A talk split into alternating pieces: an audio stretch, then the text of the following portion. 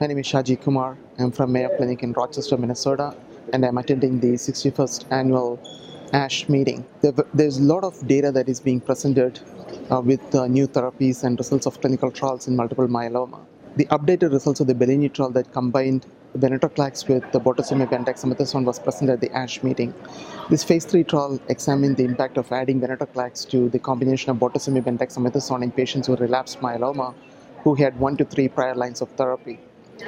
Initially, the trial results that were presented earlier in 2019 showed that the addition of venetoclax to uh, bortezomib and dexamethasone significantly improved the progression-free survival, almost two years compared to one year with bortezomib dexamethasone. However, there was also an increased death of death rate in patients receiving the venetoclax, uh, suggesting toxicity. And most of the initial data was suggestive of increased risk of infection in patients getting venetoclax uh, with bortezomib and dexamethasone.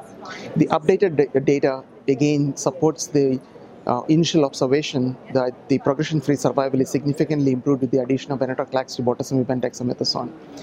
However, the difference in the mortality or the overall survival is not significantly different at this point, even though it still continues to favor the placebo arm over the venetoclax arm. Looking at the various subgroups that were originally planned, um, particularly the T1114 subgroup and the group with the high expression of BCL2, it is very clear that those patients appear to derive significantly more benefit than the remaining patients. So, if you look at the group of patients who are 11-14 positive, their progression free survival was significantly improved with venetoclax with a hazard ratio of 0.01. In contrast, when you look at the patients um, who are high risk, like t- translocation 414, those patients did not derive much benefit but had significantly worse overall survival. In addition, when you look at the BCL2 high expressing myeloma, those patients also had a better progression free survival without any impact on the overall survival, just like what was observed in the translocation 1114 patient group. And these patients had their BCL2 expression measured using quantitative PCR.